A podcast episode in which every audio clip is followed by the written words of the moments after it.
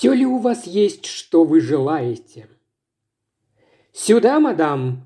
Высокая дама в норковом манто шла за тяжело нагруженным носильщиком по перрону Леонского вокзала.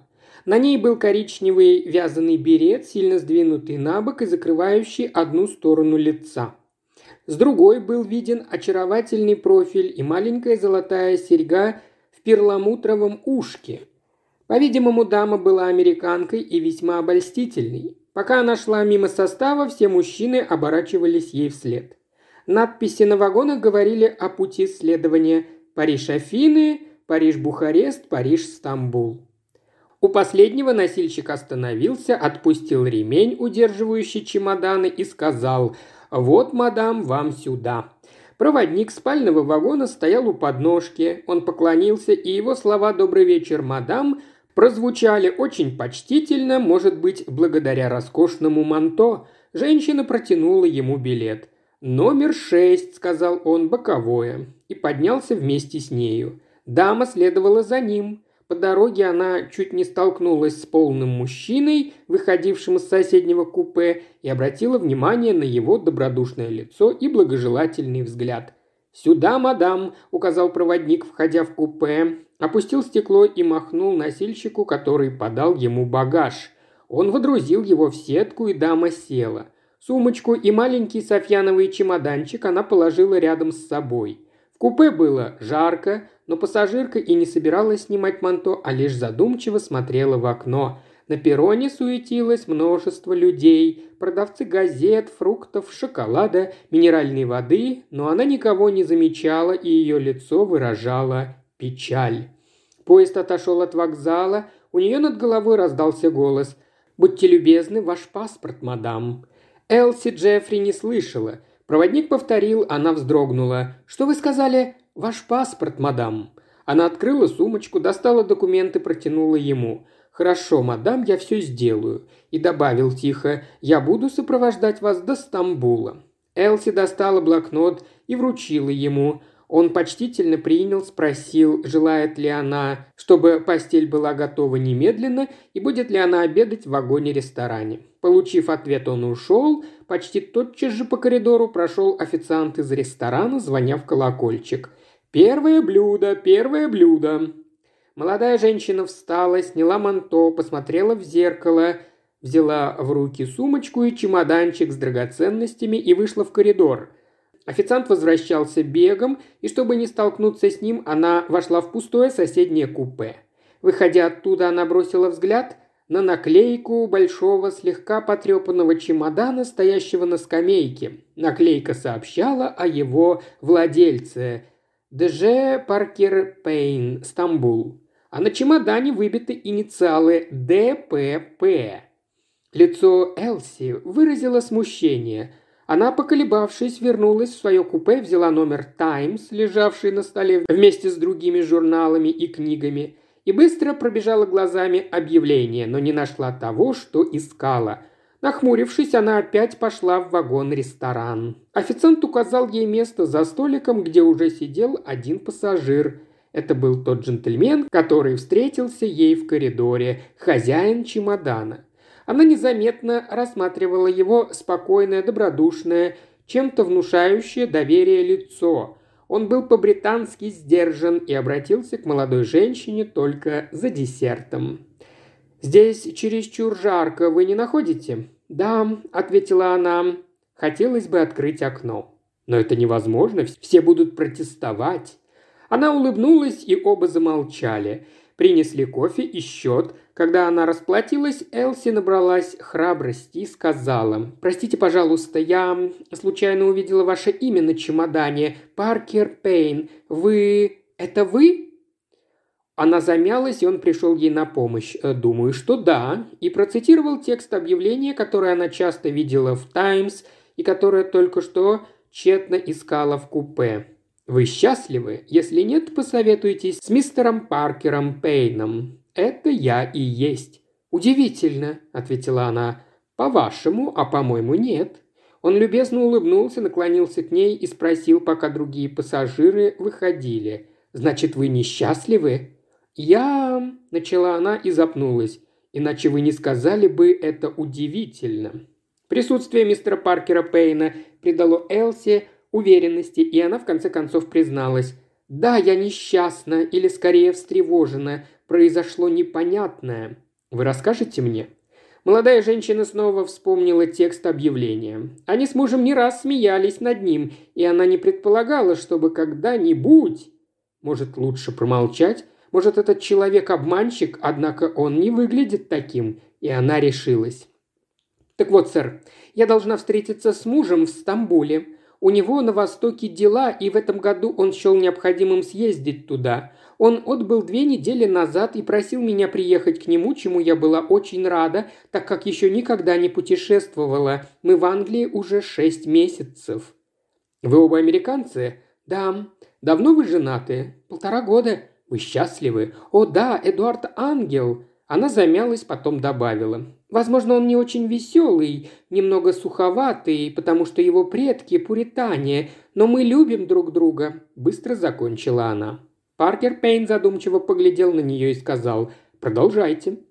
Дней через восемь после отъезда мужа я писала письмо в его кабинете и заметила на промокашке несколько непонятных строк.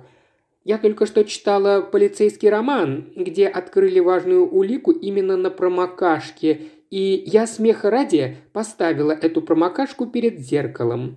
Поверьте, я не собиралась шпионить за Эдуардом, он такой спокойный, что мне и мысли такой не могло прийти в голову. Понимаю. Я легко прочитала. Сначала было «Моя жена», потом «Сэмплтон Экспресс» и ниже как раз перед Венецией самое подходящее место. Она замолчала. «Любопытно», — сказал Паркер Пейн. «Это был почерк вашего мужа?» «Да, но, как я не ломала голову, я так и не поняла, с какой целью он это писал. Как раз перед Венецией самое подходящее место», — повторил детектив. «Действительно странно». Миссис Джеффри наклонилась к нему и с надеждой в голосе спросила. «Что вы посоветуете мне делать?» «Боюсь, вам придется подождать до Венеции». Он взял со стола расписание, посмотрел в него и сказал – Наш поезд прибудет в Венецию завтра в 14.27». Они обменялись взглядами, и Паркер Пейн сказал «Положитесь на меня, миссис». Часы показывали 14.25. Сэмплтон Экспресс опаздывал на 11 минут. Паркер Пейн и миссис Джеффри сидели в купе молодой женщины. До сих пор путешествие было приятным, но довольно однообразным. Если что-то и должно было произойти, то время для этого, очевидно, наступало. Элси взглядом искала поддержки у своего советчика, и сердце ее сильно стучало. «Успокойтесь», — сказал он, — «вы ничем не рискуете, я с вами». Вдруг в коридоре раздался крик «Пожар!». Миссис Джеффри и Паркер Пейн бросились в коридор. Женщина славянского типа, очень взволнованная, показывала в конец вагона – из одного купе валил дым. Все пассажиры устремились туда, некоторые, кашляя, отступили. Показался проводник и стал успокаивать. «Не беспокойтесь, дамы и господа, купе пустое, и огонь сейчас же будет погашен». Вопросы сыпались со всех сторон. Поезд шел по мосту, связывающему Венецию с материком. Мистер Паркер Пейн ринулся в купе Элси. Женщина славянского типа стояла в открытой двери и тяжело дышала. «Это не ваше купе», — сказал ей детектив. «Знаю, знаю», — лепетала она, задыхаясь. «Простите, волнение, у меня сердце». Она упала на скамейку. Паркер Пейн успокоил ее отеческим тоном. «Не бойтесь, уверен, что пожар не страшен». «Да? Ну и слава богу, мне уже лучше, и я сейчас пойду в свое купе». «Не спешите», Паркер Пейн заставил ее снова сесть. «Я вынужден ненадолго вас задержать». «Вы оскорбляете меня, сэр? Не двигайтесь!» Он говорил так властно, что женщина замолчала. Вошла Элси.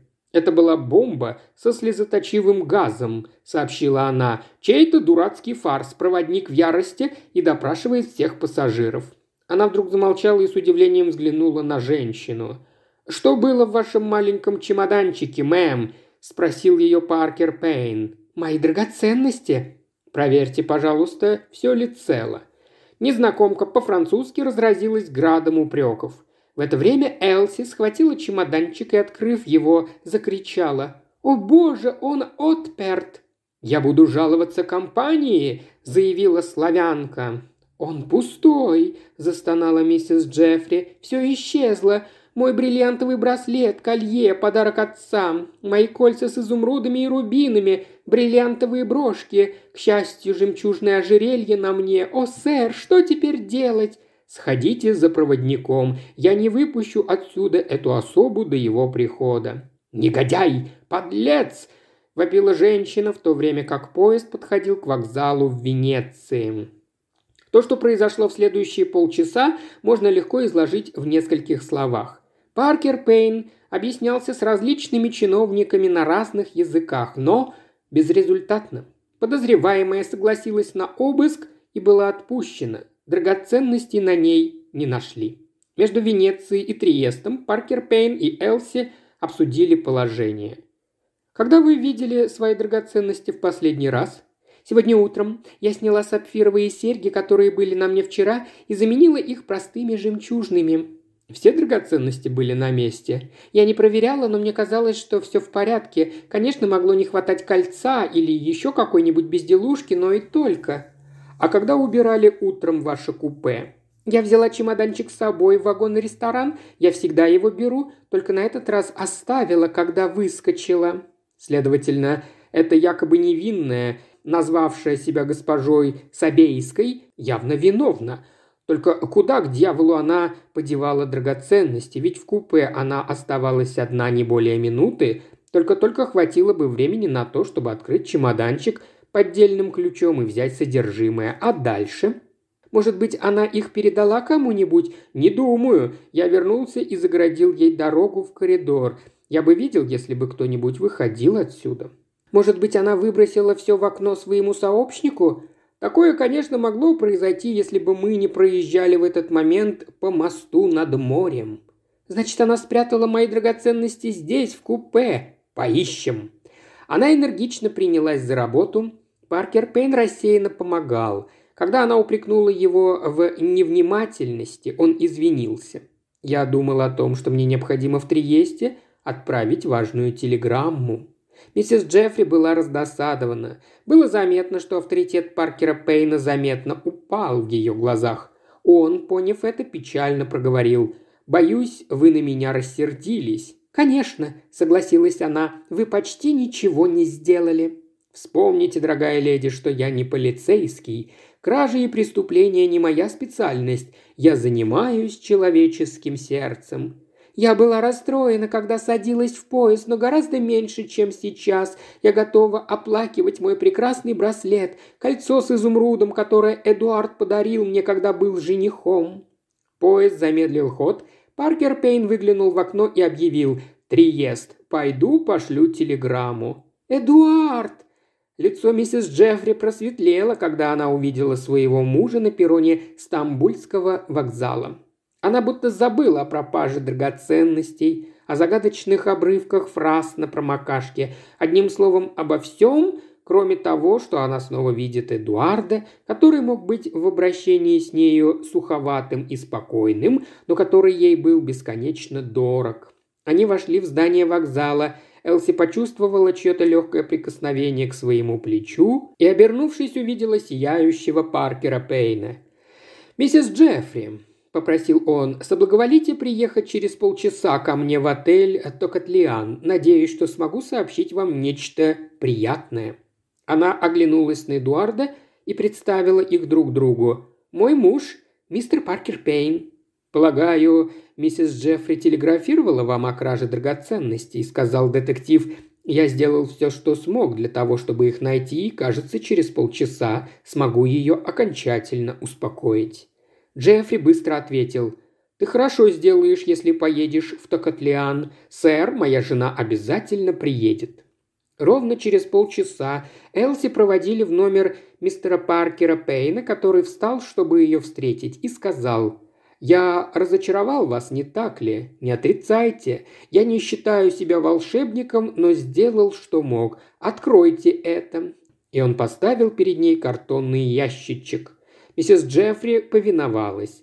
Там оказались все пропавшие драгоценности – кольца, брошки, браслет. «Ох!» – воскликнула она. «Это чудо!» Детектив скромно улыбнулся. «Я счастлив, что вы сдержали слово, дорогая леди, и что вы здесь. О, я чувствую себя очень неблагодарной, потому что с самого Триеста я была так нелюбезна с вами. Но как вы, сэр, нашли их? Где?» Он задумчиво покачал головой. «Долго рассказывать. Когда-нибудь вы узнаете. Возможно, очень скоро. А почему не сейчас? У меня есть на то причины». Женщина распрощалась, не удовлетворив, увы, своего любопытства. После ее отъезда Паркер Пейн взял шляпу с тростью и вышел – по дороге он улыбался всему и всем и, наконец, дошел до маленького кафе, выходящего окнами на Золотой Рог. По другую сторону бухты стамбульские мечети поднимали к небу свои стройные элегантные минареты. Вид был великолепный. Детектив, опустившись на стул, заказал две чашки кофе, которые тотчас принесли. Кто-то сел напротив него. Это был Эдуард Джеффри. «Я заказал чашку кофе и для вас», сказал Паркер Пейн. Джеффри наклонился и удивленно спросил, «Как вы узнали, что я приду?» Паркер Пейн отпил глоток и ответил, «Ваша жена говорила вам о том, что она прочитала на промокашке?» «Нет. Она вам скажет, она просто на время забыла». Детектив рассказал об этом случае и продолжал. Это в какой-то мере объясняет странность инцидента, происшедшего перед Венецией. По тем или иным причинам вам нужно было, чтобы драгоценности вашей жены были украдены. Но зачем вы написали «как раз перед Венецией будет самое подходящее место»? Это кажется какой-то бессмыслицей. Почему вы не оставили вашей служащей свободы выбора?» Внезапно я понял, драгоценности вашей жены были похищены прежде, чем вы уехали из Лондона, и заменены поддельными. Во всяком случае, вам, как человеку честному и порядочному, тяжело было думать, что станут подозревать слугу или какого-то другого невинного человека. Значит, надо было так обставить кражу, чтобы никто из домашних не был заподозрен. Вы передали вашей доверенный ключ от чемоданчика и дымовую шашку. В нужный момент она поднимет тревогу, войдет в купе вашей жены, достанет драгоценности и выкинет их в море. Ее заподозрят, обыщут, ничего не найдут и отпустят. Выбор места понятен. В любом другом месте железнодорожной линии содержимое чемоданчика могло быть найдено. Отсюда необходимость действовать именно в тот момент, когда поезд идет над морем. Тем временем вы собирались продать настоящие драгоценности здесь, в Стамбуле. К счастью, моя телеграмма пришла вовремя – вы послушались меня и принесли их в Токотлиан до моего приезда. Знали, что иначе я выполню свою угрозу и заявлю в полицию. И вы пришли в это кафе». Эдуард Джеффри, красивый блондин с наивными глазами, бросил на собеседника умоляющий взгляд и пробормотал. «Как я вам все объясню? Вы принимаете меня за вульгарного вора. Вовсе нет, напротив. Я считаю, что вы вполне честный человек. У меня привычка классифицировать людей. Вы, дорогой сэр, принадлежите к категории жертв. А теперь объясните-ка мне, пожалуйста, все. Здесь достаточно одного слова – шантаж. В самом деле? Вы видели мою жену и должны понять, до какой степени она искренне невинна и незнакома со злом. Да, у нее в жизни высокие идеалы. Если она узнает, что я действовал как последний воришка, она меня бросит. Вы уверены? Но дело не в этом. Что вы сделали, мой молодой друг? Я полагаю, речь идет о женщине». Джеффри кивнул. «Она появилась после вашего вступления в брак или раньше?» «Раньше, много раньше». «Что же произошло тогда?» «Абсолютно ничего, и именно это самое печальное. Я поселился в медийском отеле, одновременно с очень красивой женщиной, некой миссис Россетер. Ее муж был очень ревнив, и у него бывали страшные приступы ярости. Однажды ночью он угрожал ей револьвером. Она убежала и постучалась ко мне в гостиничный номер. Женщина была вне себя от страха и умоляла позволить ей остаться до утра. Что мне было делать? Паркер Пейн поглядел в честные глаза молодого человека, вздохнул и сказал. «Откровенно говоря, вас разыграли как последнего дурака». «Как это?» А очень просто. Это древняя шутка. Ей поддаются молодые, рыцарски настроенные люди. Полагаю, что шантажировать вас начали, когда была объявлена ваша помолвка с вашей теперешней женой. Да, я получил письмо, в котором меня предупреждали, что если я не вышлю некоторую сумму, мой будущий тесть узнает, что я отбил жену у мужа, и свидетели могут подтвердить, как она входила ночью в мой номер. Муж подаст на развод. Короче, я буду выглядеть подлым соблазнителем. Эдуард вытер усталым жестом лоб. Понятно. Вы заплатили один раз, а потом время от времени требования возобновлялись. Да, я больше не располагал свободными деньгами, и вот разработал этот план. Джеффри взял свой уже остывший кофе и машинально выпил его, а затем спросил, что мне делать? Положитесь на меня, я займусь вашими противниками. А вы вернетесь к жене и расскажете ей всю правду. Скорее, часть правды. Единственное, что вам придется изменить, так это трактовку происшествия в Индии. Надо скрыть от нее, что вы вели себя как ребенок. Но, дорогой сэр, вы не знаете женщин. Если им придется выбирать между Дон Жуаном и дураком, они непременно выберут первого – Ваша жена – очаровательная девочка, невинная и высоконравственная. Если вы хотите, чтобы она ценила жизнь с вами, дайте ей возможность поверить, что она перевоспитала развратника». Эдуард Джеффри, разинув рот, смотрел на детектива. «Поверьте, сейчас ваша жена влюблена в вас, но может случиться, что это чувство угаснет, если вы по-прежнему будете выглядеть таким добродетельным, и в конце концов ей станет скучно с вами». Паркер Пейн ласково добавил. «Идите к ней, мой мальчик. Признайтесь ей в том, что вы сделали. А потом скажите, что как только встретили ее, вы навсегда отказались от той, прежней жизни, и что вы даже пошли на кражу, чтобы она только ничего не узнала. Она вас с радостью простит за все. Но ведь в сущности ей не за что меня прощать. Что такое правда, вы когда-нибудь задумывались? Мой жизненный опыт дает мне основание полагать, что правда все портит и что ложь нередко составляет краеугольный камень брака. Идите, вам отпустят грехи, мой друг, и живите счастливо. Отныне, думаю, миссис Джеффри всегда будет наблюдать за вами в присутствии красивых женщин. Некоторых мужей это раздражает, но вас, думаю, это не смутит. Я никогда не посмотрю ни на одну женщину, кроме Элси, – заверил детектива Эдуард. «Вот и прекрасно, только не говорите этого ей. Ни одной женщине не нравится слишком сентиментальное существование». «Вы всерьез думаете? Я уверен», – твердо ответил Паркер Пейн. Еще больше аудиокниг в исполнении Ильи Кривошеева на Бусти и ВКонтакте. Все ссылки в описании –